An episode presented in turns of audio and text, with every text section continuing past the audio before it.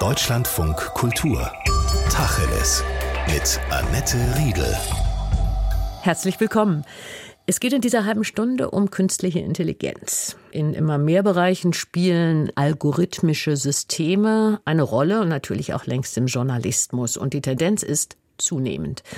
Die Systeme werden immer komplexer, leistungsstärker, lernfähiger, im klassischen Sinne intelligenter. Werden nun mit KI aus guten Journalisten bessere Journalisten oder macht KI sie letztlich gar überflüssig? Darüber diskutiere ich mit der Expertin für Digitaljournalismus von der Technischen Universität Dortmund, Christina Elmer. Schönen guten Tag, Frau Elmer. Hallo, Frau Riedel. KI sind im Kern ja zunächst erst einfach mal algorithmische Systeme. Und mhm. die werden schon seit geraumer Zeit im Journalismus eingesetzt, wenn es darum geht, Informationen zu sammeln, sie zu sortieren, Fakten zu checken, die Rechtschreibung, wenn man was schreibt, überprüfen zu lassen. Das erleichtert natürlich die Arbeit von Journalisten, macht sie effektiver und das erstmal ist uneingeschränkt positiv. Ja, uneingeschränkt würde ich erstmal nie sagen, sondern man muss sich immer genau anschauen, was da konkret automatisiert wird. Also wenn wir solche Systeme benutzen, die müssen ja gar nicht zwingend immer intelligent sein im Sinne einer KI, dass die auch selbst lernen können, sondern manchmal sind es ja auch nur regelgeleitete Systeme. Ähm, dann ist es schon auch immer wichtig, dass wir das als kompetente Nutzerinnen und Nutzer tun, also dass wir wissen, was wir da benutzen und auch wie wir die Ergebnisse bewerten müssen, ob wir die am Ende übernehmen oder nicht. Das steht ja dann ganz häufig auch noch zur Wahl und da muss man selber dann entscheiden.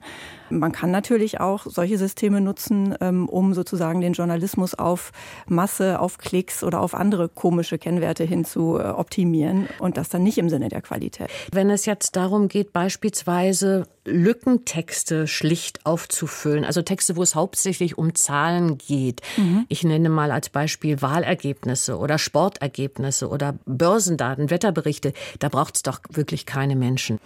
Ja, also schon noch Menschen, die diese Texte initial vielleicht dann mal geschrieben haben und sich dieses ganze Thema sozusagen auch nochmal erschlossen haben, überlegt haben, wie man das denn eigentlich auch rüberbringen kann, wie man die Ergebnisse der Algorithmen miteinander zusammenbringt, also ne, das Storytelling sozusagen. Dafür braucht es schon noch Menschen, aber klar, in der Durchführung am Ende, wenn man einen Lückentext hat und man kann den regelbasiert auf Basis von guten Daten, das ist ja auch immer wichtig, dass dann äh, die Daten, die da reinfließen, zum Beispiel die Wahlergebnisse eben auch eine hohe Qualität haben. Aber dann ähm, ist da unter Umständen gar gar nicht mehr nötig, dass zwischenzeitlich äh, unbedingt ein Mensch dabei ist. Ja. Was man ja auf alle Fälle sehr schnell machen kann, ist Fakten prüfen. Früher musste man einen Auftrag ans Archiv geben. Schau doch mal nach, ob dieses Zitat von so und so wirklich so stimmt. Oder mhm. auch wenn man Kommentare bekommt mittlerweile auf das, was man da sendet oder schreibt, lässt sich das natürlich mit algorithmischen Systemen sehr schnell überprüfen, ob das regelgerecht ist. Das macht die Sache doch wirklich besser. Würde ich auch sagen. Also, dass wir in der Lage sind, große Archive und große Mengen an Informationen gezielter zu durchsuchen. Das ist ja auch das, was wir in der Online-Suche jeden Tag erleben, ja, dass wir da in der Lage sind, irgendwie auf das Internet auch äh, zuzugreifen, zumindest auf große Teile davon. Ähm, aber auch da merken wir natürlich, wir müssen schon auch wissen, was wir da tun. Also auch beim Googlen ähm, oder bei der Online-Suche im Allgemeinen gibt es ja Dinge, die man beachten sollte. Unter anderem muss man ja auch unterscheiden, ist das, was ich da sehe, eine Anzeige Anzeige oder ist das eine echte Quelle? Und dann muss ich die Quelle auch noch bewerten. Das heißt, auch da braucht es wieder ähm, schon auch Kompetenz, vor allen Dingen, wenn man das im Berufskontext benutzt. Jetzt haben wir schon kurz angetippt und wollen das vertiefen, wenn wir über komplexere Systeme reden. Es gibt ja mittlerweile Sprachsysteme. Ein Beispiel ist das berühmte ChatGPT. Die können Texte auf Anordnung selbst erstellen. Sie können vorhandene Texte in flüssigere oder verständlichere Form bringen. Sie können nach einem bestimmten Stil, den man ihnen vorgibt, schreiben. Ist das eine Bereicherung für den Journalismus? Also grundsätzlich ähm, kommt es auch da wieder darauf an, wie ich sie benutze. Aber als Sparringspartner zum Beispiel ähm, beim Verfassen von Texten finde ich das total spannend, mal so einem System wie ChatGPT meinen Textentwurf zu geben und zu fragen, siehst du da äh, Themen, die ich verständlicher formulieren könnte oder formuliere das doch mal für Kinder oder für bestimmte Zielgruppen, die vielleicht auch noch nicht so lange Deutsch sprechen. Also da kann man schon auch ganz interessante Hinweise bekommen.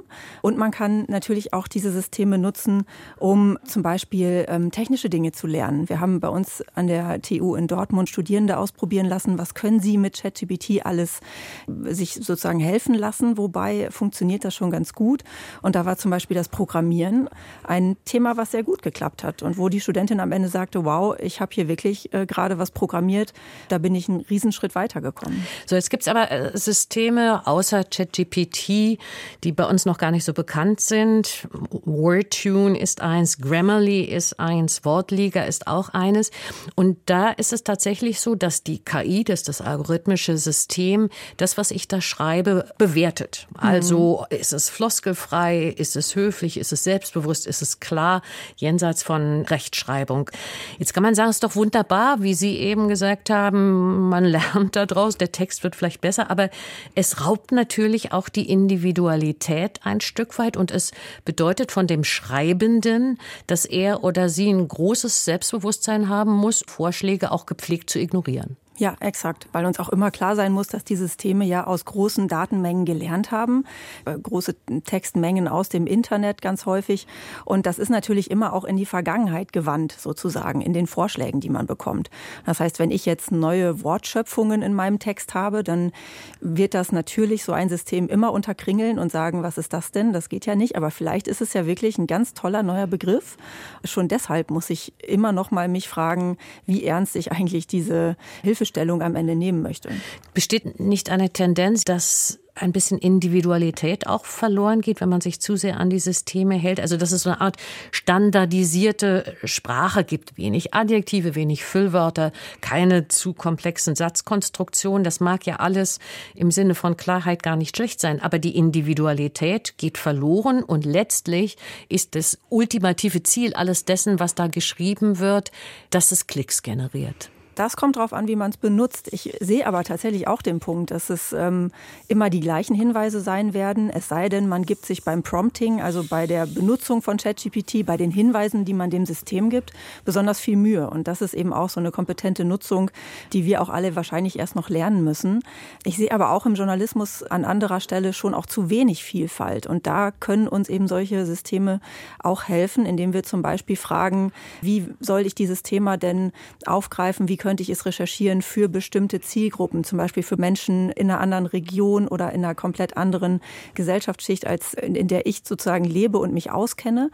Da kann dann auch mehr Vielfalt wieder reinkommen. Dann bleiben wir noch ein bisschen bei dem Mehrwert, den ChatGPT und Co. haben können für den Journalismus. Eins haben Sie schon kurz angetippt, dass es möglich ist, bestimmte Berichte gezielt für bestimmte Gruppen zu verfassen, ohne dass da sehr viel mehr Arbeit drin steckt. Also eigentlich nur der Befehl, schreibe etwas um in leichte Sprache. Und was vielleicht auch positiv ist, man kann als Zeitung hyperlokale Ereignisse in Berichte fassen. Den Aufwand würde man für eine kleine Zielgruppe vielleicht nicht machen. Irgendwelche Unterliga-Fußballergebnisse oder irgendwelche Gemeinderatssitzungen oder irgendwas. Aber wenn das eine KI macht, dann kann das stattfinden. Grundsätzlich zählt die Lokalisierung oder Hyperlokalisierung auf jeden Fall zu den Möglichkeiten, ähm, die jetzt entstehen, dadurch, dass wir solche Systeme haben. Also wir können eben versuchen, den Journalismus ähm, wirklich auch stärker in die Nischen hier hineinzubringen, mithilfe solcher Systeme. Das sehe ich auf jeden Fall auch als einen großen Vorteil. Und Sie haben ja schon die einfache Sprache angesprochen. Überhaupt Sprachen sind da natürlich äh, auch ein Feld, wo ChatGPT uns helfen kann, dann nochmal Inhalte anders zu formulieren oder eben kürzer äh, zu formulieren oder in bestimmte Richtungen zu vertiefen. Das können eben auch ganz wichtige Anwendungsfälle sein, wenn ich zum Beispiel versuche, meinen Bericht nochmal für andere Formate zugänglich zu machen oder eben von Text ins gesprochene Wort und umgekehrt. Ne, da entstehen plötzlich eine ganze große Masse an neuen Möglichkeiten, journalistische Inhalte dann wahrzunehmen. Und das kann natürlich auch im Sinne der Qualität äh, bedeuten, dass er wirksamer sein kann. Gucken wir mal auf die problematischen Dinge. Was ich zum Beispiel sehr problematisch finde, ist der Unterschied, wenn man Informationen sammelt, ob man das mit einer Suchmaschine, einer klassischen im Internet macht oder mit ChatGPT.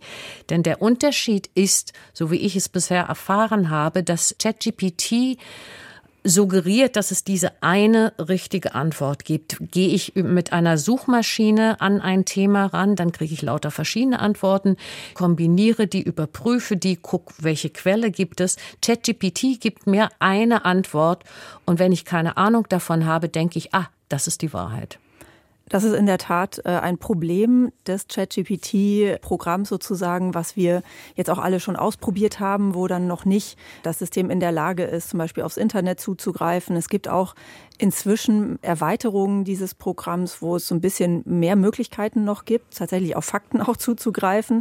Aber in der Tat, das reine Sprachmodell ist erstmal nur darauf trainiert, plausible Sprache zu erzeugen. Und das äh, tut es dann auch ohne Quellenangabe. Viel schlimmer noch, es halluziniert ja auch, beziehungsweise konfabuliert, je nachdem, ob man ihm die Halluzination zugesteht, auch lustig äh, Dinge vor sich hin, die halt überhaupt nicht stimmen, ja, weil es einfach nur um die Wahrscheinlichkeit geht, das nächste mögliche Wort, die nächste mögliche Silbe, alles miteinander zu verbinden. Na gut, da sagen diejenigen, die dieses System geschaffen haben, das sind Kinderkrankheiten, das, das ja. wird sich geben. Aber ein anderes Problem sehe ich auch, und zwar aus Sicht der Medien heute. Häuser.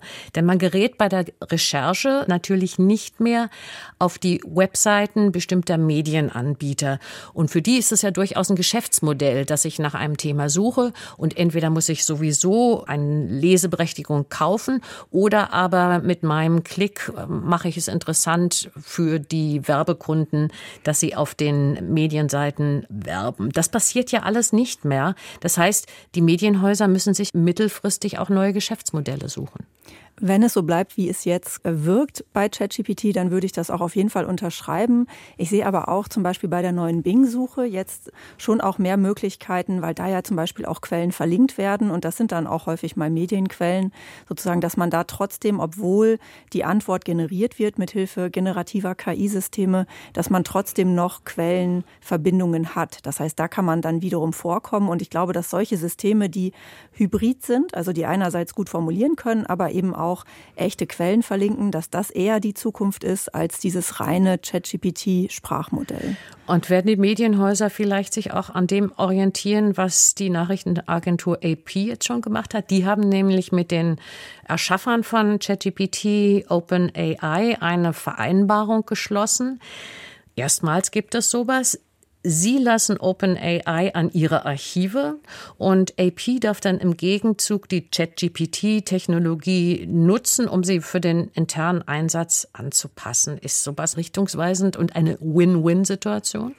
Also um die großen Sprachmodellhersteller mache ich mir ehrlich gesagt weniger Sorgen, aber für die Medienhäuser ist es, glaube ich, sehr wegweisend zu überlegen, wie wir eigene Modelle bei uns in den Medienhäusern ähm, entwickeln können, trainieren können mit Daten, die wir kennen, weil das halt natürlich auch ein wichtiger Aspekt, mit welchen Daten wird so ein System trainiert, sodass es am Ende eben nicht verzerrt ist oder Diskriminierung verstärkt. Das heißt, wenn man jetzt anfängt, diese Systeme selbst zu trainieren, Bloomberg hat das zum Beispiel auch schon gemacht, dann bekommt man am Ende ein Modell, was dann auch viel besser für den Journalismus nutzbar ist, was man selbst auch in der Verantwortung entwickelt hat ähm, und was dann auch mit der eigenen Faktenbasis vielleicht auch, die man so bereitstellen kann in Archiven und so weiter, verknüpfbar ist. Man kann da einen Schritt weiter gehen und muss ja nicht das benutzen, was die großen Hersteller liefern. Sie hören Deutschland von Kultur. Wir reden Tacheles mit der Expertin für Digitaljournalismus von der TU Dortmund, Christina Elmer. Unser Thema Mehrwert und Tücken des zunehmenden Einsatzes von künstlicher Intelligenz in den Medien. Lassen Sie uns allem mal ein bisschen drauf schauen, was KI nicht kann oder noch nicht kann kein Large Language Model Chatbot System, so heißt es nämlich ausgesprochen, wie ChatGPT kann Nachrichten erstellen. Es kann nicht eigenständig recherchieren und gewichten. Es kann vor allen Dingen auch keine menschlichen Quellen anzapfen, um Informationen zu sammeln. Es ist auf vorhandene Daten und auf klare Aufträge angewiesen. Müssen wir dazu ein Noch setzen? Teilweise. Also denke schon, dass die Systeme der Zukunft in der Lage sein werden, auch auf das Internet zuzugreifen zum Beispiel und insofern nicht so beschränkt sind wie ChatGPT, wo ja die Datenbasis, auf der das trainiert wurde, im September 2021 endet und ab da kann das System sich an nichts mehr erinnern sozusagen. Also es kennt einfach die nachfolgenden Ereignisse nicht. Und wenn wir Systeme haben, die jetzt mehr und mehr auch aufs Internet zugreifen können, vielleicht ist die neue Bing-Suche da auch ein guter Vorgeschmack, haben wir da diese Beschränkung natürlich nicht mehr. Aber was Sie angesprochen haben äh, mit dem Anzapfen menschlicher Quellen, das finde ich äh, den viel wichtigeren Aspekt. Diese fehlende Erfahrung in der realen Welt, die das System einfach nicht hat, fehlende Empathie, ähm, den fehlenden Zugang einfach zu menschlicher Realität. Das finde ich eine viel größere Begrenzung, gerade auch für den Journalismus. Aber nun sagen die Befürworter des Einsatzes solcher Systeme, dass sie zumindest in der Lage sind, Gefühle und Empathie zu simulieren, dass sie sogar Humor können, dass sie sogar kreativ sein können. Wir haben alle wahrscheinlich schon so Bilder, die, die mit bestimmten Aufträgen an ChatGPT entstanden sind, gesehen. Auch da sind die Entwicklungen da und werden weitergehen. Ja, wir müssen uns ja auch alle immer wieder angewöhnen, dass wir uns nicht bei dem System bedanken. Also ich weiß nicht, ob Ihnen das auch so geht, aber wenn ich eine gute Antwort bekomme, manchmal dann, dann schreibe ich Danke in den Chat und weiß im selben Moment, ist ja völliger Quatsch. Ja, das ist dann diese Anthropomorphisierung, äh, zu der man dann gerne mal neigt. Das heißt, ein System, was so plausibel antwortet, da vermutet man intuitiv quasi eine Person dahinter. Das ist natürlich äh, eine Gefahr. Auf der anderen Seite die Simulation von Gefühlen oder von einem echten Gesprächspartner in bestimmten Fällen Fällen kann das ja auch hilfreich sein. Wir wissen, dass auf der ISS ein Roboter ähm, rumschwebt. Der Raumstation. Ähm, auf der Raumstation namens Simon und der kann eben Konversationen führen. Mehr kann der nicht, aber der ist einfach für Astronauten ein erster Ansprechpartner, wenn sie halt auch nicht mehr wissen, mit wem sie da ihre Themen besprechen sollen und äh, auch vielleicht noch nicht zum Psychologen möchten damit. Auf dieser Ebene ne, Menschen eine Gesprächspartnerschaft zu bieten, die aber dann erkennbar nicht menschlich ist, wenn die Menschen damit umgehen können, die das benutzen, warum nicht? Wie groß sehen Sie die Gefahr, dass Desinformationskampagnen, die wir ja jetzt schon kennen, wo massenhaft gefakte Nachrichten, Fehlmeldungen, Fake News verbreitet werden, über intelligente algorithmische Systeme noch eine viel größere Gefahr werden? Ich sehe das Thema auf jeden Fall, weil einfach die Kosten sehr stark sinken, ähm, synthetisches Material zu produzieren. Also auf Befehl sozusagen diesen Systemen, vor allen Dingen, wenn es um Bildgenerierung geht, Videogenerierung geht, ne, oder wo Menschen Zitate sprechen, die sie gar nicht gesagt haben und man hat dazu ein Video. Das war ja bislang eigentlich immer so eine Art Beleg dafür, dass es tatsächlich stattgefunden hat. Davon müssen wir uns in Zukunft vermutlich verabschieden. Ich glaube aber auch, dass das einen positiven Effekt für den Journalismus haben kann, nämlich dann, wenn immer mehr solcher synthetischen Inhalte im Umlauf sind, dann wird irgendwann ähm, auch die einzelne Quelle und die vertrauenswürdige, vielleicht auch Medienquelle viel wichtiger. Ähm, und da können wir, wenn wir das Vertrauen bis dahin nicht verspielt haben gesellschaftlich, auf jeden Fall eine gute Quelle sein. Zwei schwierige Fälle. Einmal das Boulevardmagazin der Funke Mediengruppe Die Aktuelle, die ein vermeintliches mhm. Interview mit dem Rennfahrer Michael Schumacher. Wir erinnern uns, nach seinem schweren Unfall vor ungefähr zehn Jahren ist er vollkommen aus der Öffentlichkeit verschwunden. Und die Aktuelle hat mit Hilfe von KI ein gefaktes Interview mit ihm geführt vor ein paar Monaten. Erst ganz zum Schluss erfährt der geneigte Leser oder die Leserin, dass es ein KI-Programm ist. So, jetzt kann man aber natürlich sagen, das ist kein Problem der KI, sondern das ist letztendlich ein Problem des Presseethos, denn sowas hätte ja auch eine Person faken können. Das ist auch mein erster Gedanke. Also ich bin in dem Jahr geboren, in dem die Hitler-Tagebücher waren und das hätte Herr Kujau auch genauso gefälscht, habe ich dann zuerst gedacht.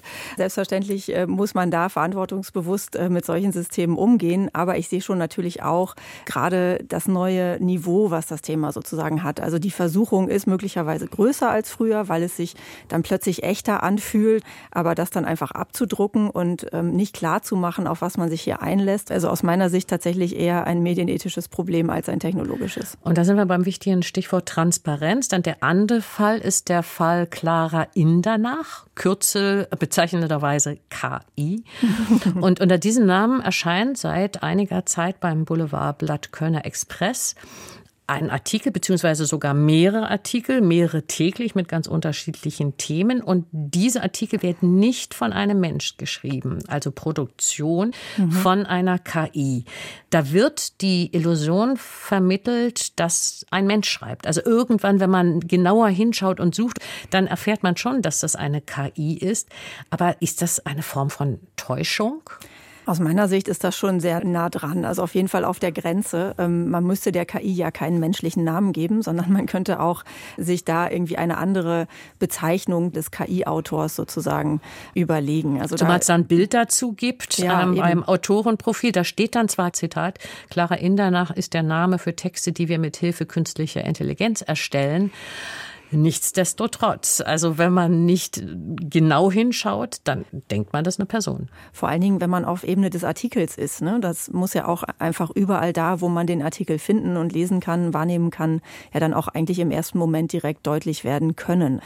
Natürlich könnte man jetzt auch argumentieren, ist ja auch wichtig, dass der Artikel redigiert wird. Also wenn die Redaktion für die Richtigkeit, für den Wahrheitsgehalt dieses Artikels sorgt, dann ist es vielleicht auch in Ordnung so. Aber ich finde, ähm, wir müssen hier gerade sehr stark aufpassen, dass wir eben nicht das Vertrauen verspielen und an der Stelle ähm, ja, würde ich mir eher wünschen, dass man es so macht wie BuzzFeed zum Beispiel, die ähm, jetzt auch mit KI zum Teil äh, Dinge tun, die man durchaus diskutieren und kritisieren kann. Aber ähm, die KI tritt dort auch als Autor auf, aber eben ohne einen menschlichen Namen. Es ist so ein Bild von so einem kleinen Roboter, der wird auch direkt als Roboter vorgestellt. Das heißt, da kommt man jetzt nicht auf die Idee, dass es ein Mensch ist. Der Deutsche Ethikrat hat im Frühjahr Kriterien zum Umgang mit künstlicher Intelligenz vorgeschlagen. Und ein ganz wichtiger Punkt dabei ist immer, dass die letzte Verantwortung beim Menschen liegen muss. Das letzte Wort auch im Bereich Journalismus müsse der Mensch haben. Zitat werden menschliche Autorenschaft und die Bedingungen für verantwortliches Handeln durch den Einsatz von KI erweitert oder vermindert, das sei die Schlüsselfrage.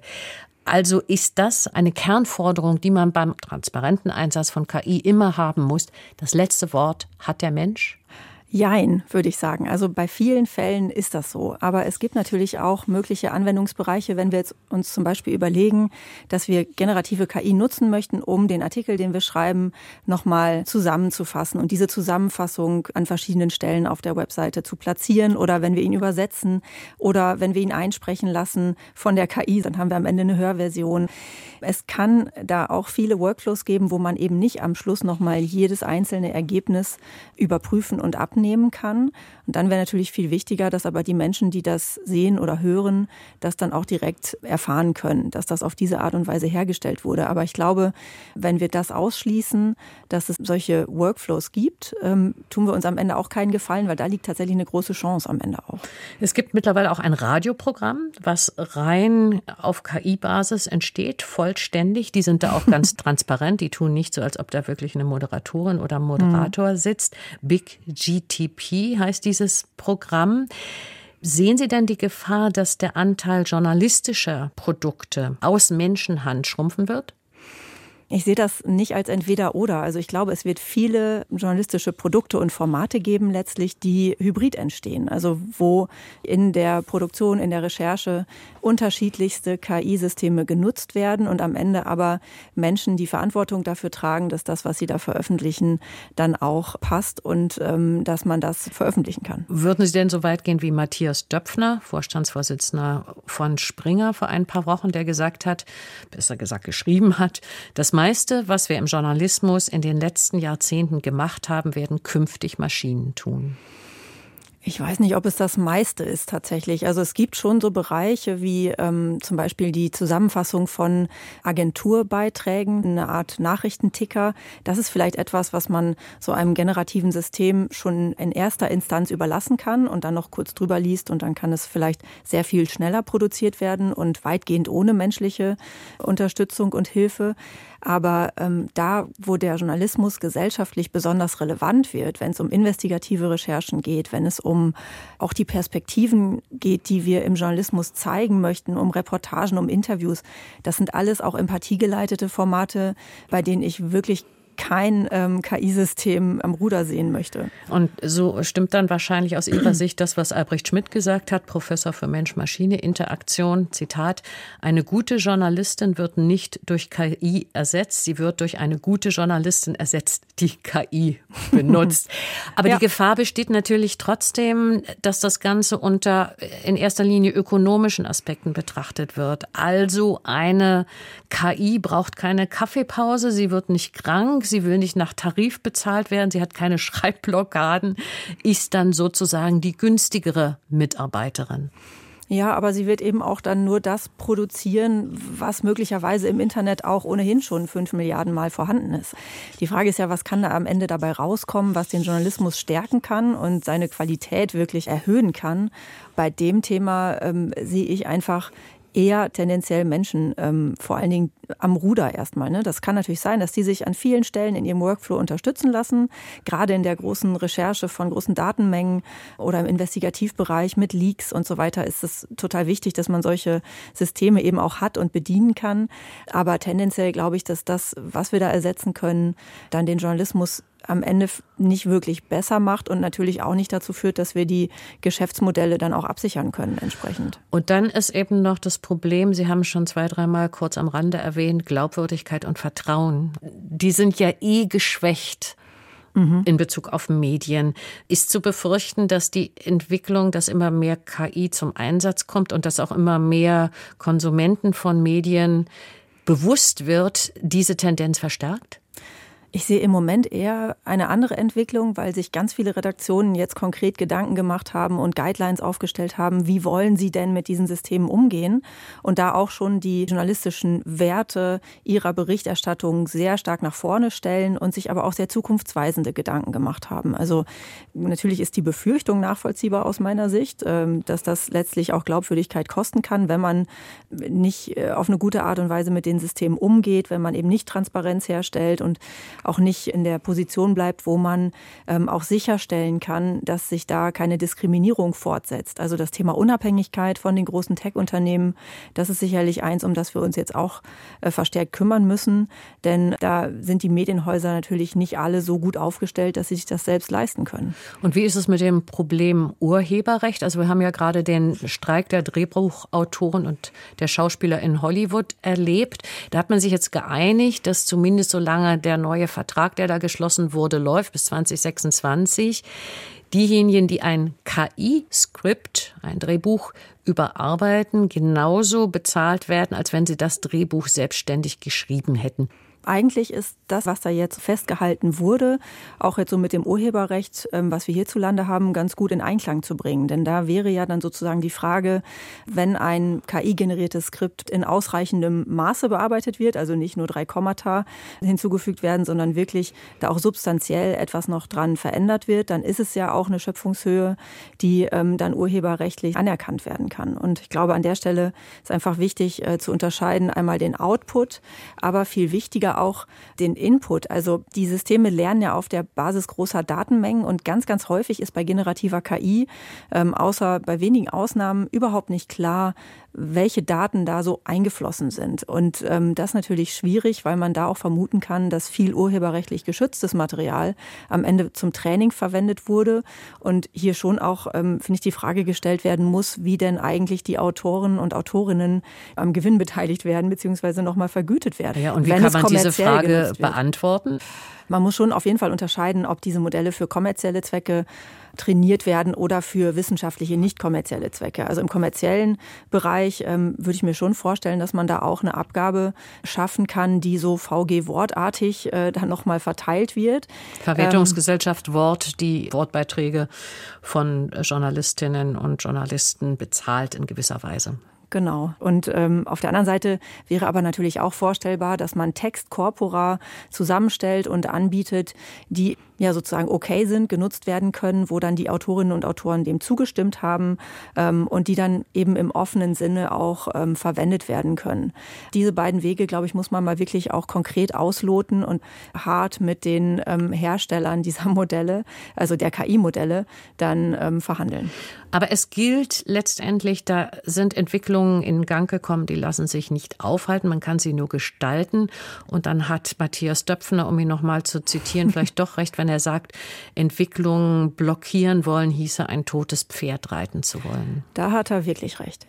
Was an diesem unserem Interview, Frau Elmer, hätte jetzt eine KI nicht leisten können?